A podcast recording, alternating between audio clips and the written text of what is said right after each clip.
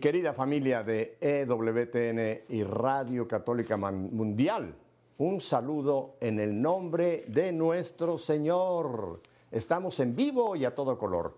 Y gracias a la electrónica nos vamos a dirigir en este momento un viaje a la velocidad de la luz hasta la bella Colombia, concretamente a la ciudad de Cajicá, en el estado, la región de Zipaquirá, donde tengo un matrimonio muy conocido por toda América Latina. No voy a necesitar hacer una gran presentación, pero bueno, aquí están con nosotros en este día Pacho Bermeo y su queridísima esposa Paulina Rojas. Pacho y Paulina, gracias por estar con nosotros aquí en EWTN Radio Católica Mundial. Gracias a ti, Pepe. Gracias por esta invitación a compartir este momento. Un saludo muy especial a todos los que nos están acompañando y es una, una alegría pues poder estar hoy compartiendo contigo.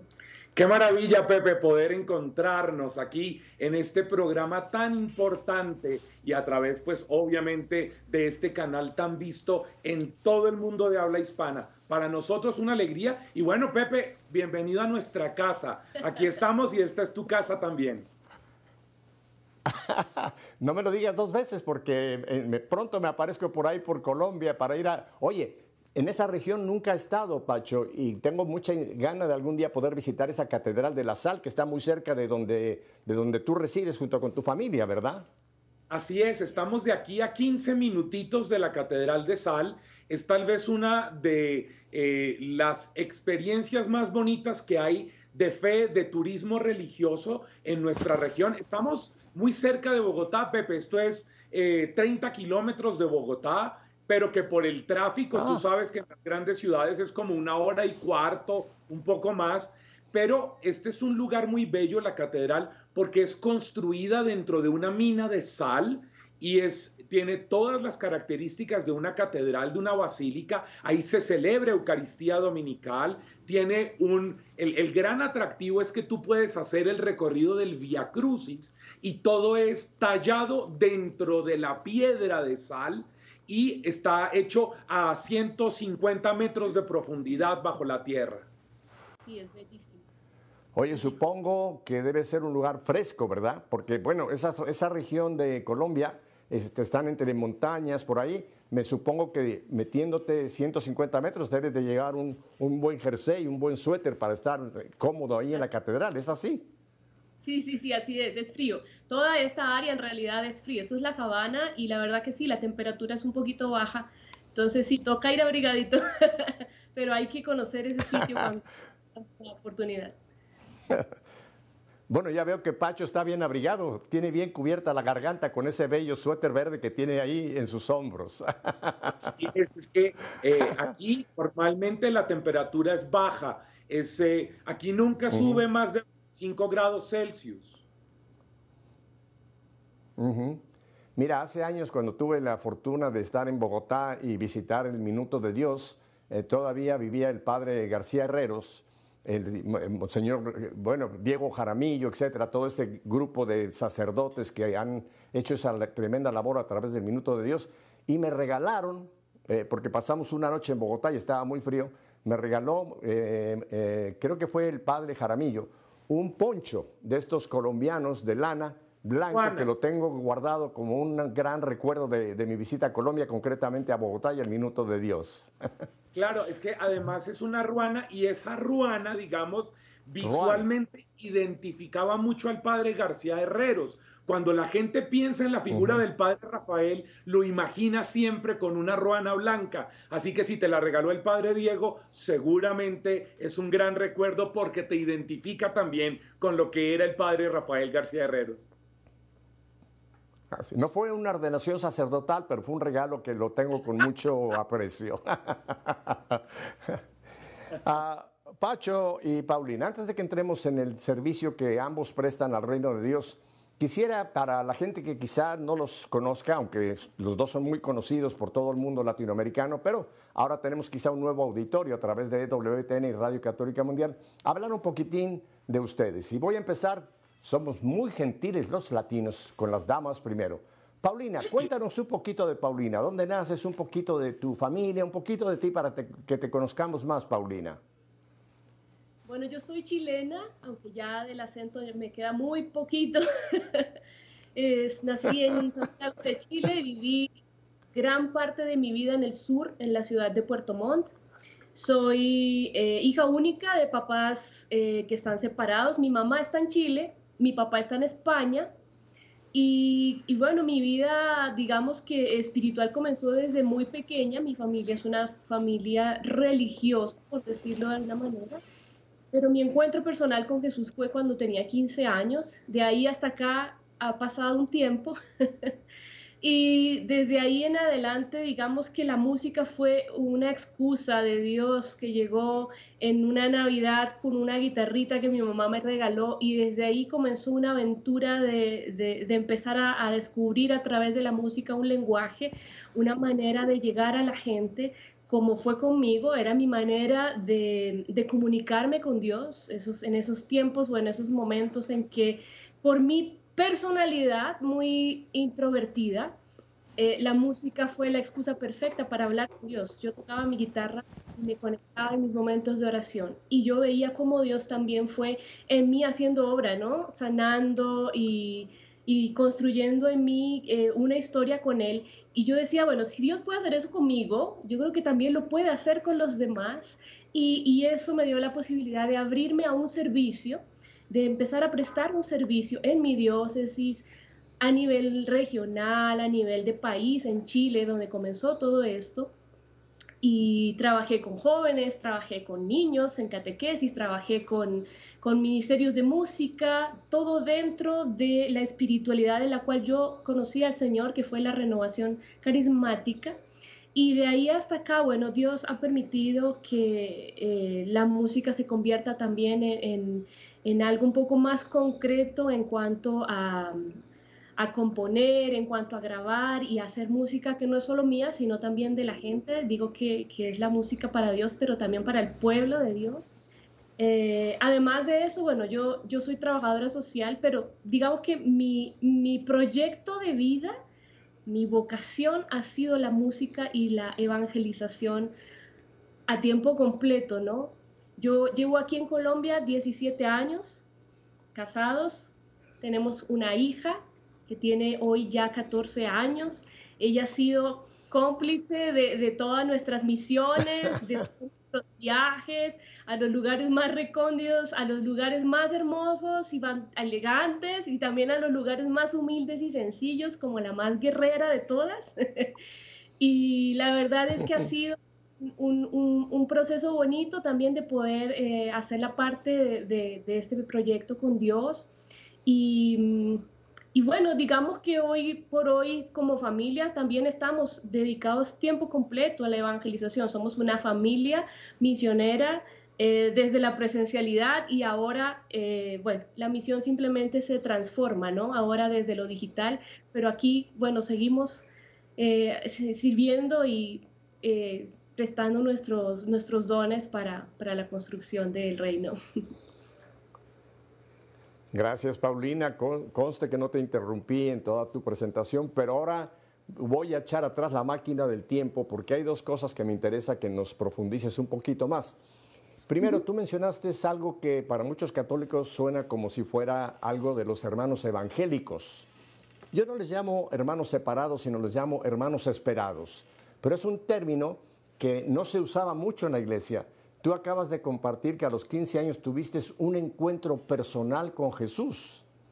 Eso incluso hoy día para muchos católicos, cuando tú mencionas encuentro personal, dicen, ah, eso es de los hermanos evangélicos. No, no, no. Esto tiene que ser desde Jesucristo para acá, la relación donde empezamos ese caminar con Jesús. Pero me interesa mucho porque tú lo mencionaste. ¿Cómo fue ese encuentro personal tuyo, Paulina, a los 15 años?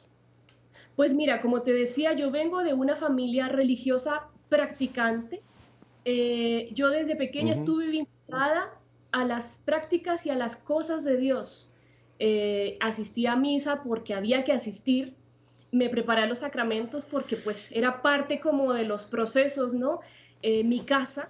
Mm, estudié en un colegio católico de religiosas franciscanas, pero mi relación siempre fue con las cosas de Dios. ¿sí? Pero yo no había tenido un encuentro con Dios. Entonces, digamos que esa ese encuentro profundo de, de, hey, esto es más que unas prácticas, es Dios, es un encuentro con la persona. Entonces, eso fue a mis 15 años, en un, en un eh, retiro para jóvenes. Y bueno, desde ahí en adelante las cosas cambian porque ya tienen un sentido y un propósito, ¿no? No solo la vida, sino también lo que uno tiene y reconoce de Dios en uno para servir, mucho más allá de simplemente practicar cosas sin un sentido. Es muy cierto, Paulina. Eh, qué bueno que tú lo pusiste en estos términos.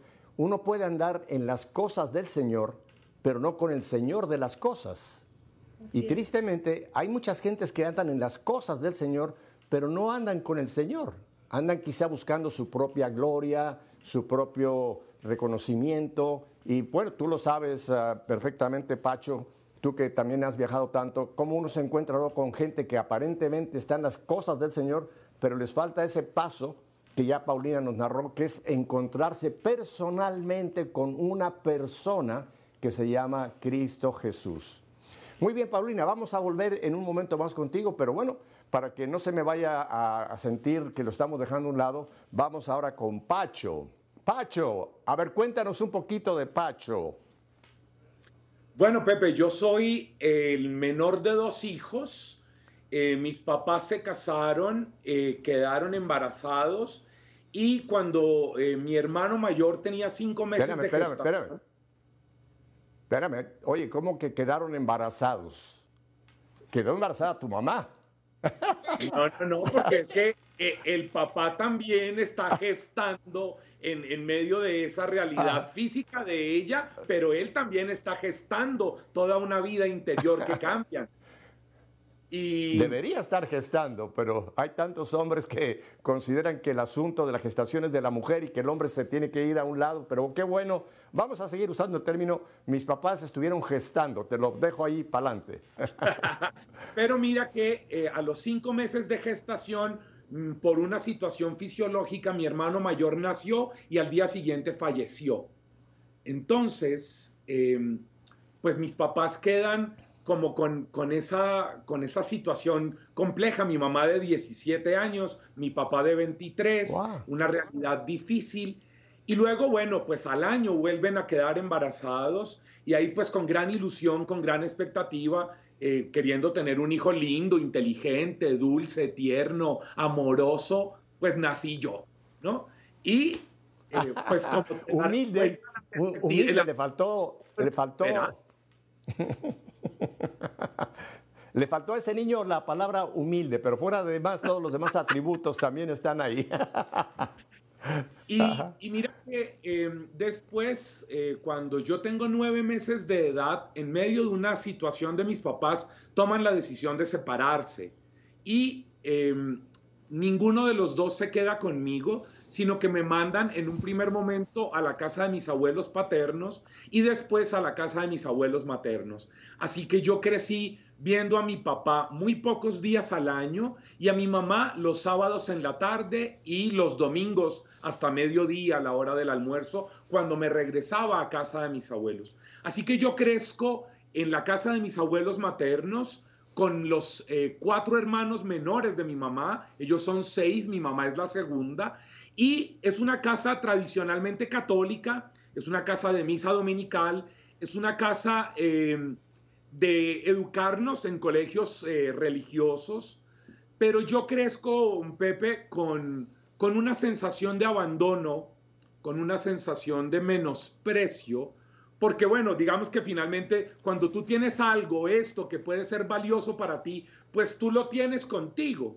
Y yo crecí sintiendo que a mí mis papás me dejaron en casa de mis abuelos y por ende yo no era valioso. Si yo hubiera sido valioso, es la reflexión que hace un niño chiquito, ¿no?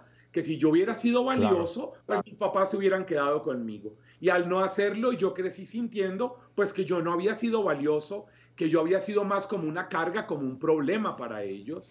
Y entonces empiezo a crecer como con gran resentimiento hacia mis papás, con un gran rencor, con un gran distanciamiento, con, con poca autoestima, con un gran sentido de mi vida no tiene valor, no vale la pena seguir.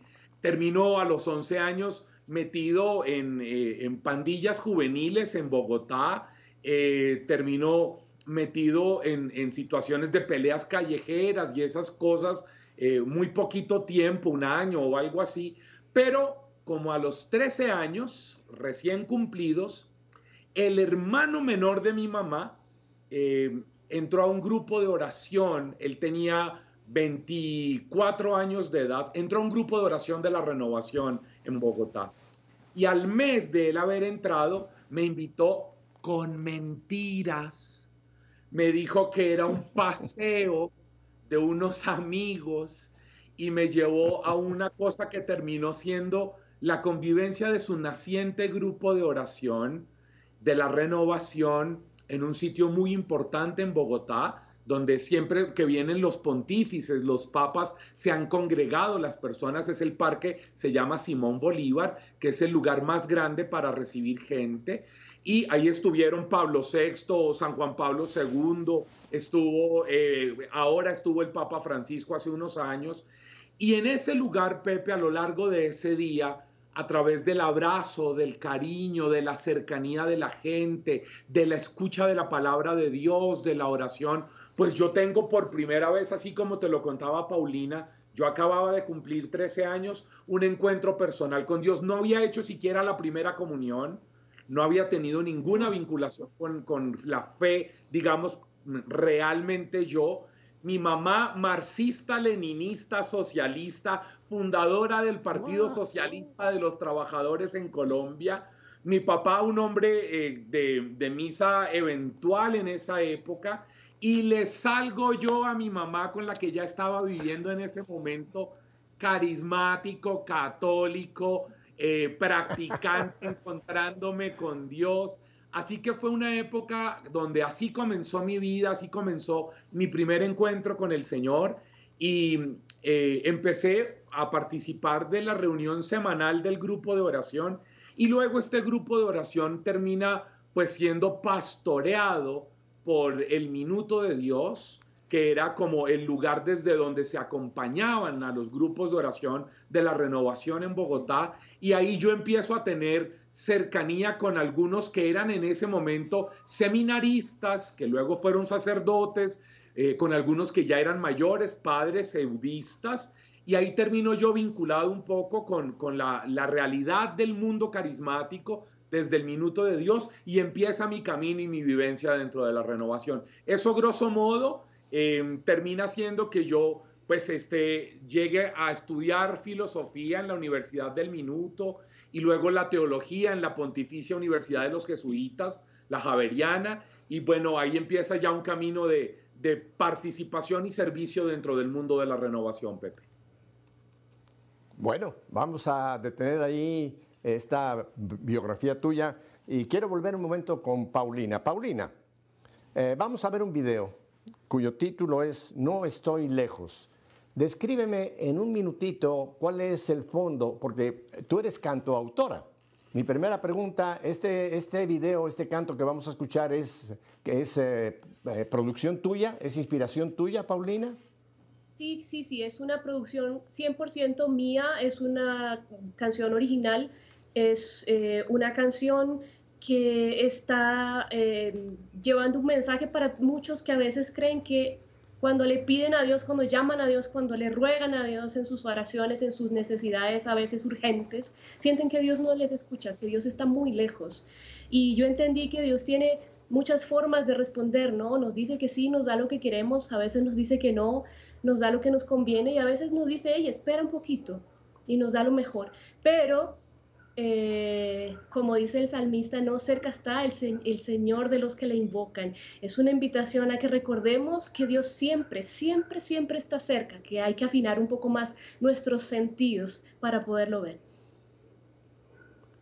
Bueno, muchas gracias Paulina. Yo tuve ya la oportunidad de ver estos videos y me parece extraordinaria la producción, la calidad, pero más que todo el contenido que el Señor te ha inspirado en este video y otros que quizá tengamos en este mismo programa.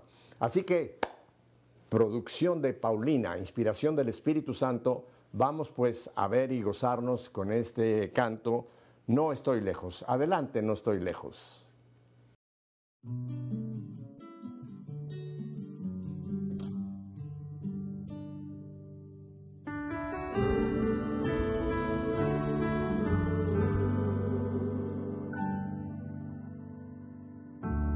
Yo conozco bien tu interior, yo conozco tu corazón. Sé dónde has andado, cuánto me has buscado, cuánto te has cansado.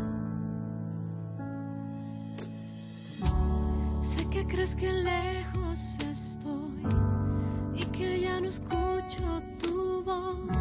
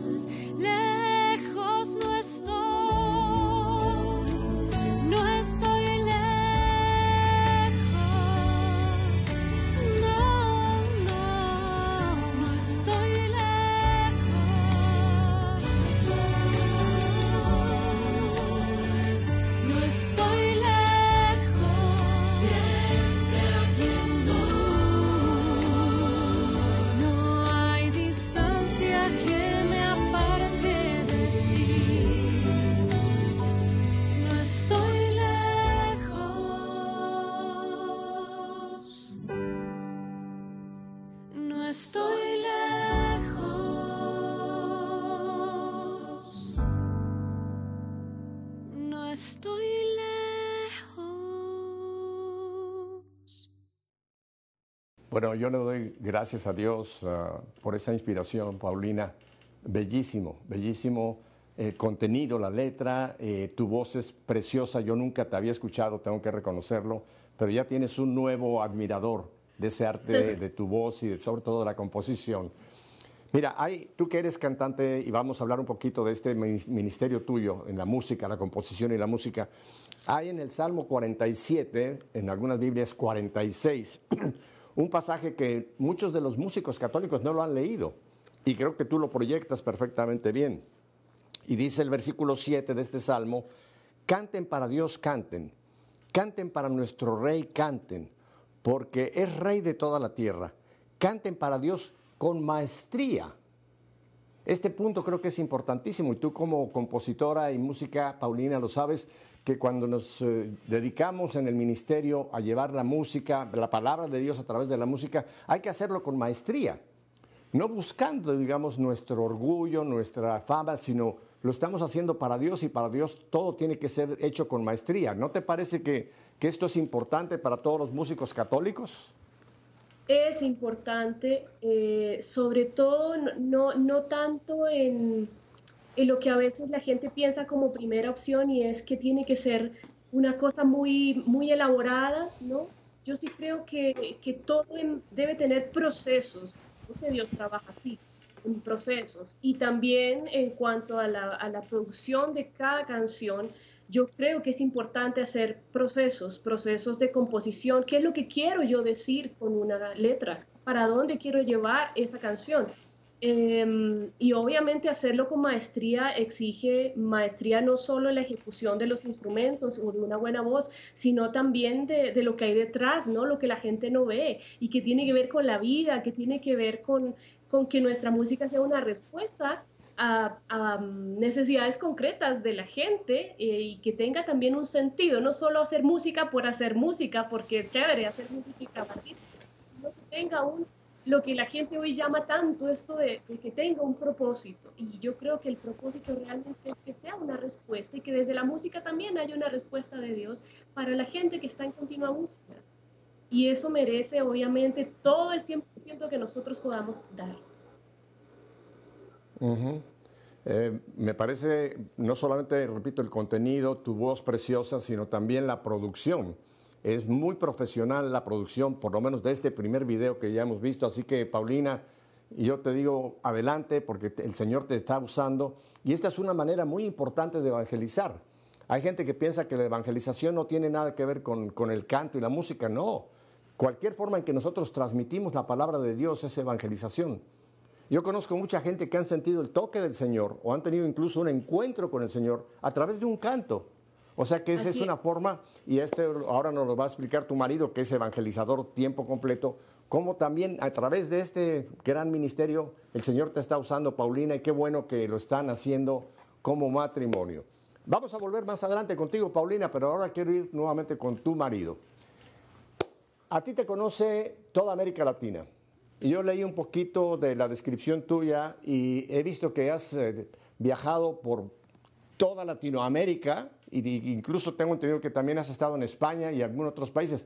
¿A dónde te ha llevado Señor por tantos lugares en calidad de evangelizador católicos, eh, católico? Cuéntanos, eh, Paco, Paco, ¿cómo es que tú empezaste después este camino de llevar la palabra por la predicación?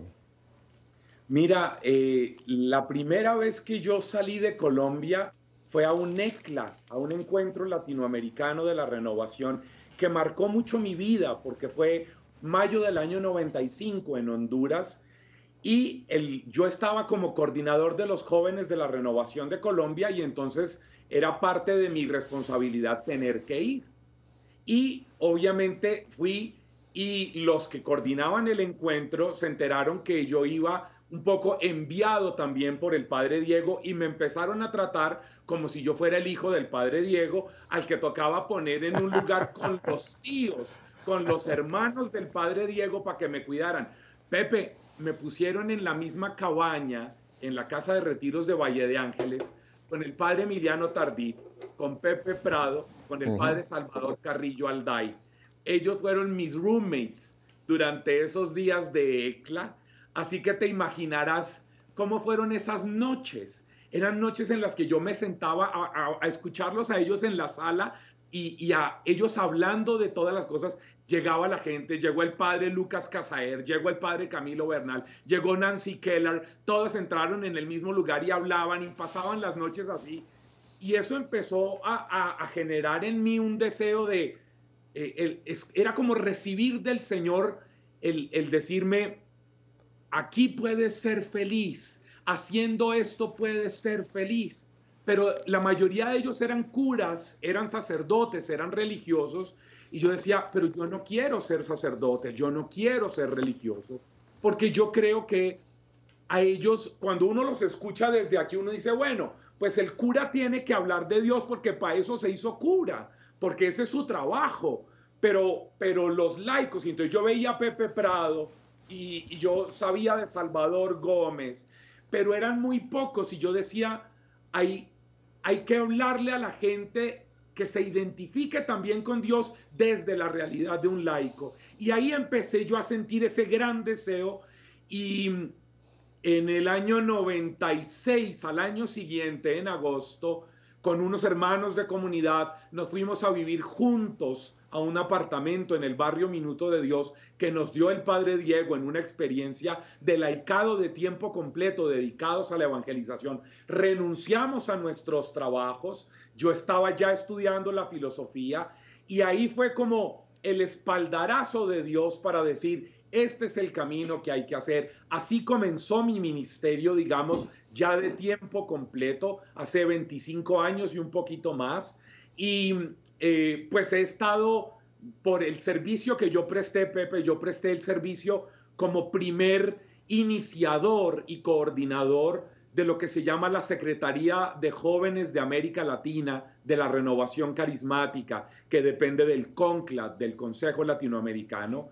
Ahí con una persona que yo sé que tú quieres mucho, que es eh, una hermana mía de toda la vida, la flaca Silvia Mariela Vera, con ella hacíamos parte de, ese primer, primera Secretaría Latinoamericana de Jóvenes. Y entonces, gracias a ese servicio que prestábamos con la flaca, tuvimos que visitar casi todo el continente ayudando a construir las secretarías de jóvenes de la renovación de cada país. Y eso hizo que empezáramos a salir, a viajar, a predicar, a servir juntos, a misionar. Y eso hizo que en mi corazón el Señor fuera confirmando poco a poco que esta era mi vocación, que este era mi llamado, que era esto lo que me iba a realizar como hombre, como ser humano, como hijo de Dios, el poder llevar la palabra del Señor, predicar, orar por los enfermos, hacer procesos de formación para gente de tantas realidades en tantos lugares. Así que así fue como surgió esto y gracias a Dios, pues aquí estamos 25 años después, querido Pepe.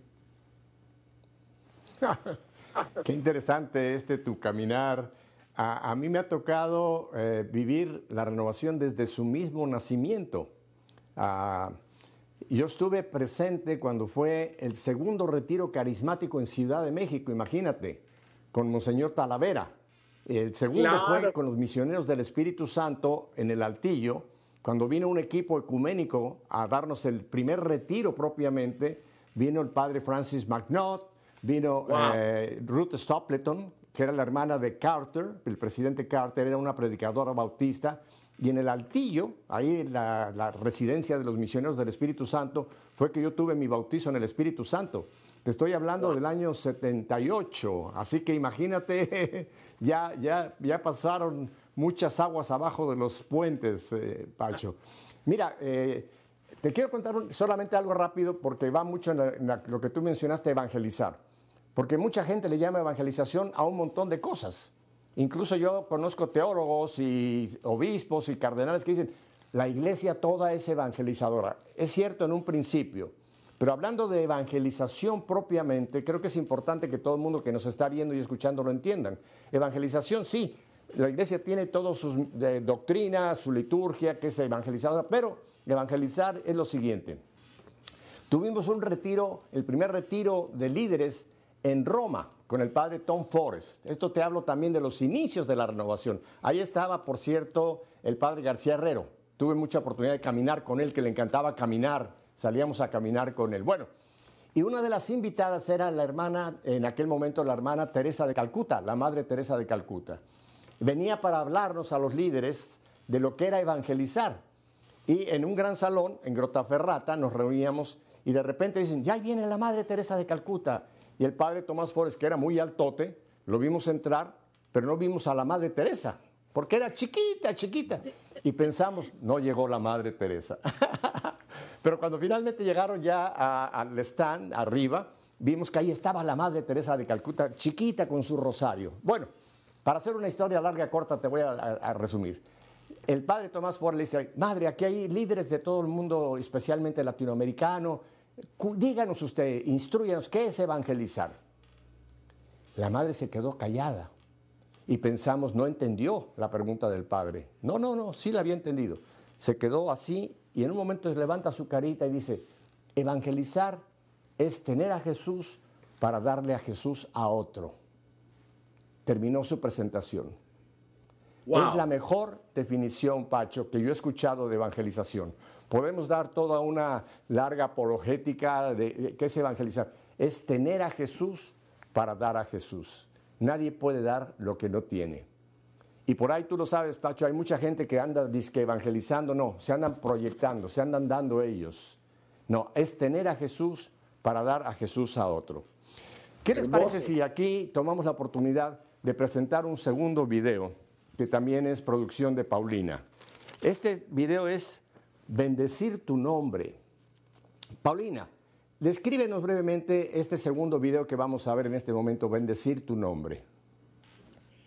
Yo creo que no hay nada más sanador para nuestra historia que reconocer el paso de Dios a través de ella.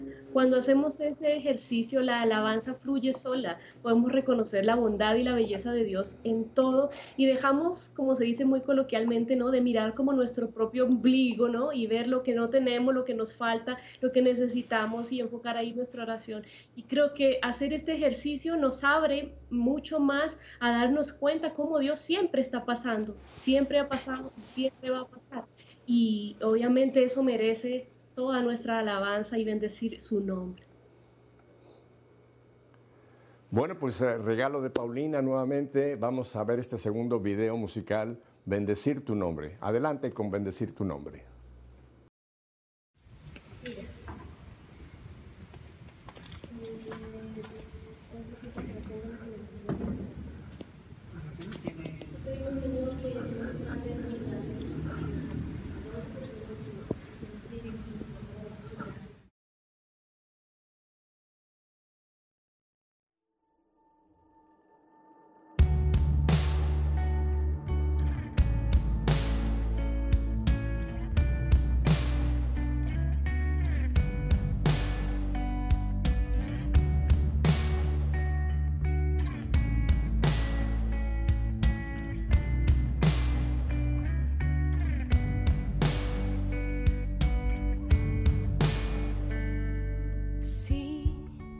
es tu bondad la que me hace cantar, es tu belleza que me hace adorar.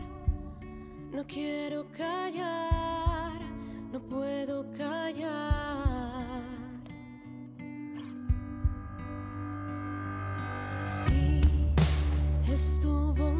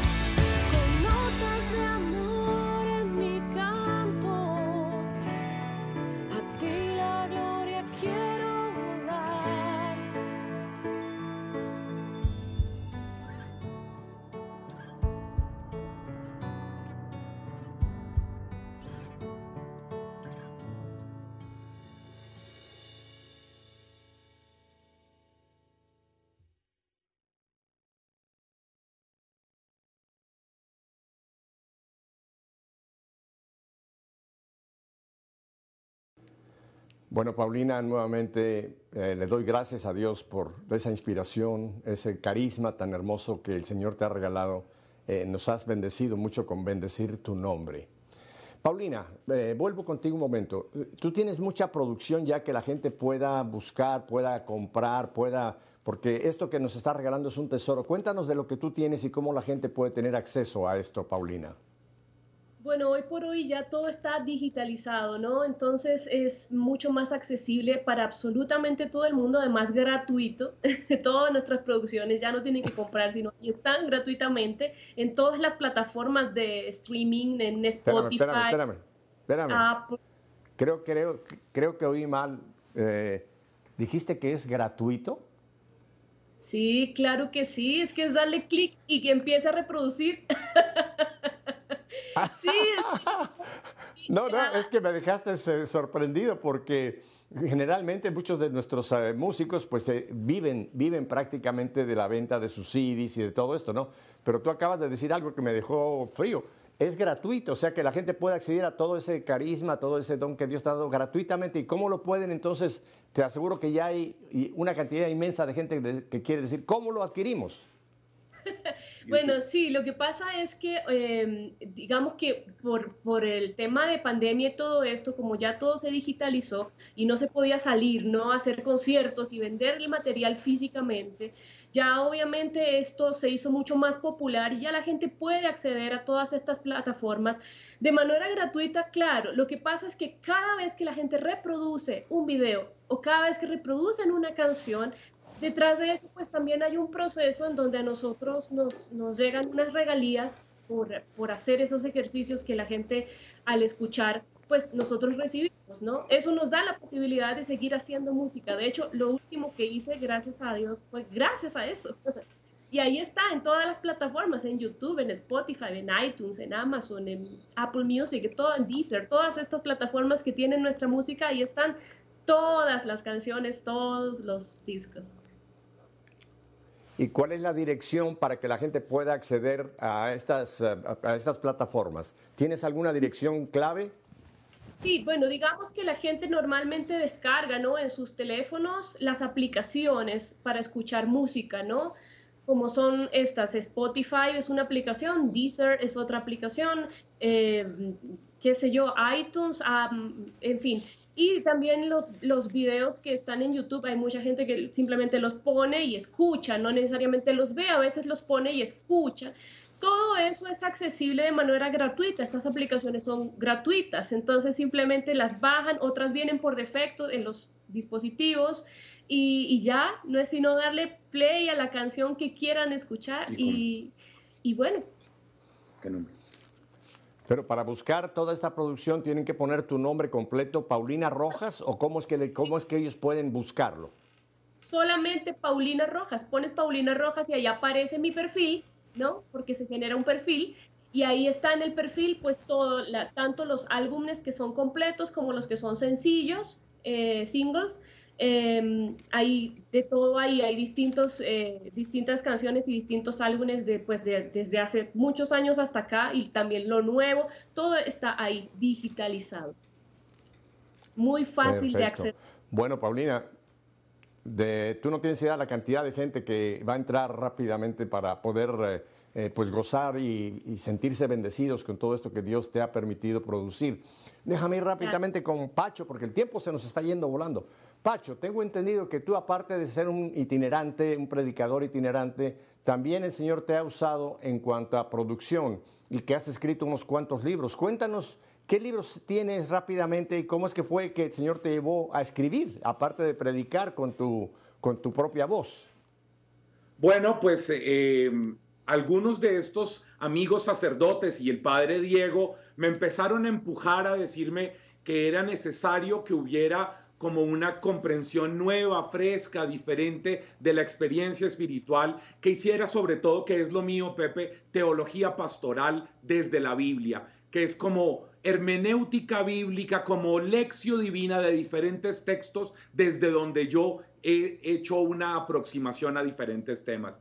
Entonces, escribí un libro sobre Juan el Bautista como modelo para servidores, un libro sobre la Santísima Virgen como modelo de discipulado, un libro sobre sanación, un libro sobre los textos de bautismo en el Espíritu en los Hechos de los Apóstoles y el más reciente, que fue hace tres años, un libro para servidores que se llama Servir el arte de dar la vida. Así que son esos cinco libros. Que, he escrito en diferentes momentos de la vida y que lo que buscan es, a partir de aproximaciones a textos bíblicos elegidos, seleccionados, ayudarnos a vivir a la manera del Señor, siguiendo el ejemplo de María para ser mejores discípulos y encontrando diferentes herramientas. Esas son las cosas que he estado escribiendo y uno que saldrá Dios mediante el año entrante. Bueno, estamos en un tiempo litúrgico bellísimo, el tiempo del Adviento, tiempo de preparación para el Señor que vino, el Señor que volverá y el Señor que está en nosotros llegando continuamente. Pero me interesan dos personajes que tú mencionaste. No nos va a dar mucho tiempo de hablar de María, pero hay otro personaje del Adviento que tú mencionas en tu primer libro, San Juan Bautista. Cuéntame de ese libro porque yo creo que tengo una buena colección de libros y nunca eh, yo he visto por lo menos un libro que hable de San Juan Bautista como que sí sabemos quién fue Juan el Bautista, pero para escribir un libro, cuéntanos un poquito el contenido de este libro de San Juan Bautista para que la gente se entusiasme y lo vaya a buscar, eh, Pacho. Claro que sí, se llama Conviene que él crezca, herramientas para líderes en el desierto, así se llama. Y, ah. y lo, que, lo que hacemos es ver cómo el Bautista es modelo para nosotros en cómo ser servidores del Señor, desde el seno de la familia, que fue el primer lugar del Bautista, saltando de gozo en la experiencia de la, de la visitación, hasta señalar y mostrar a Jesús cuando él está a punto de ser asesinado por Herodes en la cárcel. El Bautista pone a sus discípulos en función de Jesús. Entonces lo que yo hago es, hago una lectura de todos los textos del Nuevo Testamento, especialmente de los Evangelios, en donde Juan el Bautista nos refiere como un modelo de servicio. Y bueno, pues Pepe, todo esto lo pueden encontrar en, en Amazon si quieren, en Kindle, pero en mi página web, yo ahora en la pandemia, justamente uno de los servicios que, que el Señor me puso en el corazón fue hacer una página web y entonces en mi página web ah. hago comentario al Evangelio diario todos los días. Están cursos gratuitos. Los que quieren peregrinar a Tierra Santa, a eh, Grecia, a Turquía, conmigo. Allá yo he llevado grupos, predico desde ahí, es totalmente gratuito. Hay eh, podcast de formación para líderes, todo eso www.pachobermeo.com. Ahí hay una sección de libros y ahí los pueden encontrar sin ningún problema y lo pueden tener a mano. El de sanación está hecho audiolibro para la gente que tiene problemas para poder leer. Así que ahí hay unas opciones para los que quieran y es totalmente abierto para todo el que pueda acercarse. Eh, va a aparecer en pantalla tu dirección, pero la voy a, repetir, o la vas a repetir tú despacito para toda la gente que nos está escuchando por radio, Radio Católica Mundial, que no tienen la pantalla y no pueden verlo. Es www o www, eh, usted póngalo como en su país le digan, pero es w o www. luego Pacho, eh, juntito todo, ¿verdad? Pacho todo juntito. Pacho Bermeo. Bermeo, con B grande y con M. Bermeo .com. www.pacho, no ponga Pancho, ni ponga Paco, porque si no, no va a entrar. Tiene que ser Pacho, que es el, digamos, el, como le llaman en, Colombia a los franciscos, porque él es Francisco, aunque usted no lo crea, ese es su nombre. ok, ahora, volviendo al libro de, me interesa muchísimo el de, todos me interesan, pero me refiero a este último de que nos diste una breve descripción de Juan el Bautista. Es interesante porque, eh, Pacho, tú sabes que también, así como hablamos de que en la música hay mucha gente que no debería andar por ahí, también hay mucha gente que anda aparentemente sirviendo al Señor, pero están, están sirviéndose a sí mismos, ¿no? Y tú has dicho que la evangelización y llevar nosotros adelante el reino de Dios implica un servir es que yo desaparezca, que yo baje para que Él sea exaltado, ¿no? Y creo que ese término es importantísimo para poder tener realmente espíritu de servidor, de evangelizador. Amplíanos este momento, este punto de ser servidor, nosotros de crecer para que Él crezca. Claro, Pepe, es que eh, Juan el Bautista dice en el capítulo 3 del, del cuarto evangelio, del evangelio de Juan, conviene que yo disminuya para que Él crezca. No, ¿por qué? Porque cuando se acercan a preguntarle a él, ¿y tú eres el Mesías? Él dice, no. ¿Y tú eres el gran profeta? Y él dice, no, yo solo soy la voz que clama en el desierto, enderezcan el camino, quédense con él, pongan su mirada en él. Es más, yo, yo creo que nosotros estamos llamados como evangelizadores a dejar de andar buscando que nos sigan a nosotros. Hoy por hoy hay una gran egolatría, hoy por hoy hay una gran búsqueda de tener más followers, de tener más likes, de que la gente nos crea más a nosotros. Incluso para hacerlo, hoy desgraciadamente hay unos pseudo apologetas en las redes sociales que lo que hacen es agredir, maltratar, pelear, agredir abusivamente a hermanos dentro de la Iglesia Católica y fuera de ella, buscando ellos aparecer como los grandes adalíes de la verdad, para tener ellos más seguidores y para monetizar sus videos y para poder, incluso en contra de su santidad el Papa Francisco, en contra de un montón de gente de la iglesia, de cardenales, de la doctrina del Concilio Vaticano II, que creen que yendo en contra de eso muestran que ellos son verdaderamente católicos ortodoxos y lo que están haciendo es destruyendo y desconfigurando el mensaje del Evangelio. Es una descripción patética la que acabas de hacer, Pacho, pero es una realidad. Eh, yo concuerdo contigo. Y mira, me interesa mucho, quizá para un futuro no lejano, volverte a tener junto con Paulina, que hagamos un programa específicamente haciendo un análisis, un análisis realista de la situación de la iglesia y cómo podemos nosotros dentro de esta iglesia, que como siempre es luces y sombras, siempre las ha habido, ¿no?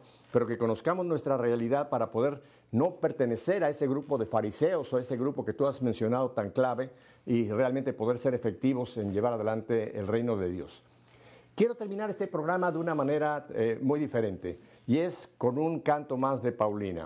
Así que antes de que vayamos a este canto, que por cierto se llama Tú, Tuya es la gloria, porque es lo que queremos, darle siempre la gloria al Señor, quiero decirte, Paulina, muchísimas gracias por habernos recibido en tu hogar este hogar tuyo allá junto a Pacho. A ti, Pacho, muchísimas gracias. Me, siento muy honrado de poderlos ahora ya conocer y ya considerarlos amigos y hermanos en el Señor. Así que no les voy a decir adiós, solamente les voy a decir hasta pronto porque nos vamos a volver a reencontrar aquí y en Radio Católica Mundial. Paulina, en este minutito que me queda previo, descríbenos brevemente este canto final que vamos a terminar el programa. Tuya es la gloria, en 30 segundos. Bueno, desde mi encuentro personal con Dios hasta, hasta este año que pasó, pues han pasado 28 años, 28 años de servicio. Así que esta canción es una canción de acción de gracias, una canción que reconoce que todo lo que puedo hacer, todo lo que he podido tener y lograr hasta hoy ha sido para darle gloria a Él. Entonces no es sino una canción de gratitud, de exaltación al Señor por, por ver que pues todo viene de Él y regresa a Él. Bueno, Paulina, un minuto pues ya nos queda para irnos nuevamente. Así que otra vez, un abrazo fuerte, Pacho. Hasta pronto. Y a ustedes, amigos, si Dios nos concede una semana más de vida, volveremos para seguir haciendo que nuestra fe sea en vivo. Hasta entonces, tuya es la gloria. Un abrazo. Dios los bendiga. Gracias.